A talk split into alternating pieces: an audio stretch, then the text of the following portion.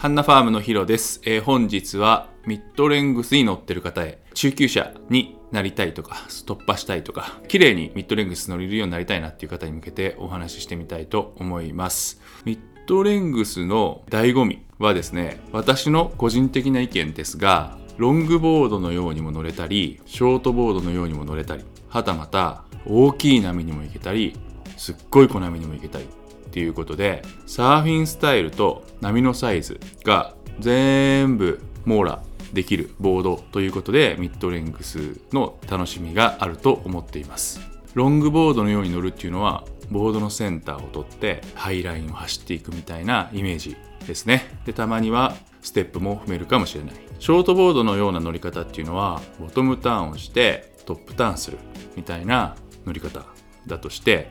ミッドレングスはそれを両方取れるんですね。ロングだとボトムターンしてトップターンが難しいでしょ。ショートの場合センター取ってハイライン走ってくってあんまりやらないですね。だからこれを両方できるのがミッドレングス。それから大きい波に行けるんですよ。結構ねテイクオフ早いから沖のもうで盛り上がったでかい波で速いとこからテイクオフしてあと降りていけるっていうのとものすごい小波の時にショートボードではもううわーっと追いつけないところをミッドレングスだったら沖から乗れるっていうこともあってどっちの波でもいけるっていうことです。もしもトリップに1本持っていくならどれって言われたらミッドレングスを選ぶのは、まあ、そういうの全て含めるからかと思うんですね。やっぱり気分によってロングっぽく乗りたい時もあればショートっぽい服乗りたい時もあるし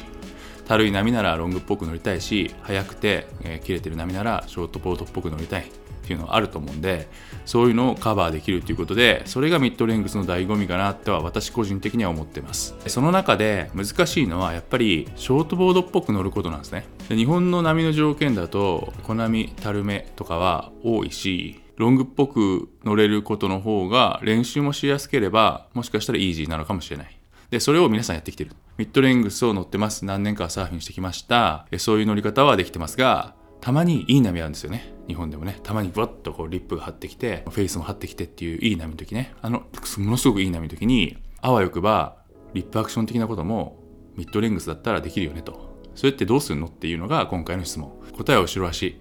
最初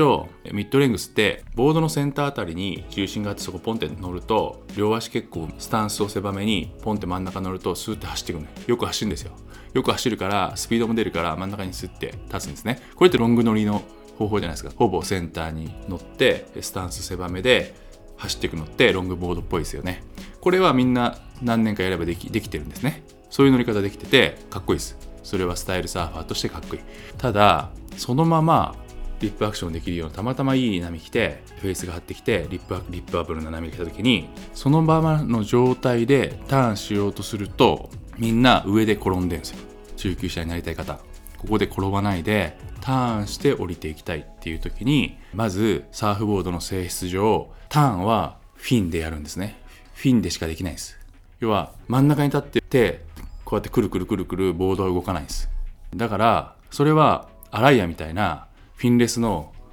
ボードだったら真ん中に立ってこうずらすようにくるくるで回るんだけど普通のサーフボード全部フィンついてますよね。フィンでターンするのでターンしたい時は後ろ足を使わないとできません。ここが結構ミッドレングス乗りにとっての大きな壁っていうかここを越えればうまいミッドレングス乗りになるっていうか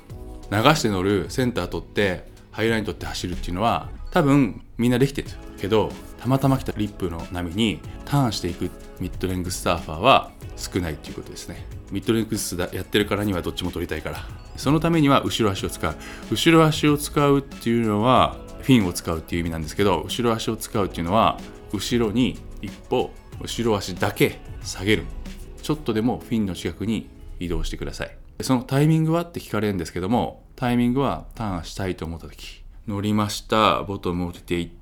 てああそこにリップあるな。あターンしたいと思ったらターンしたいよいしょで後ろ足を後ろに下げます。よいしょで下げます。ターンしたいよいしょターンですね。このタイミングで下げます。注意点は2つ。注意点は2つあって1つは後ろ荷重と後ろ体重は違います。ターンは後ろ荷重でやりたいけど後ろ体重に持っていってはダメです。後ろ体重っていうのは体重が重ければ重いほどいいに決まってますよね。でも上級者サーファーは体重ごとにうまいわけじゃなくてこの状態で後ろか荷重です。体重じゃないです。荷重です。踏み込みです。これちょっとねなかなか言葉では難しいから、まあ、ご質問あればまたは私と直接会って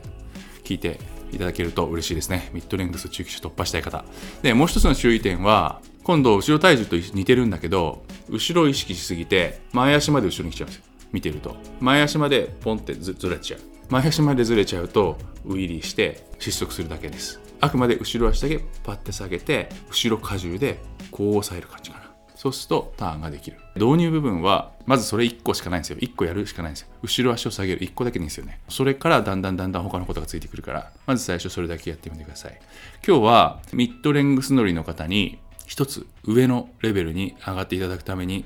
ターンを覚えていただきたいなというお話をさせていただきました。以上本日もありがとうございました。また次回よろしくお願いします。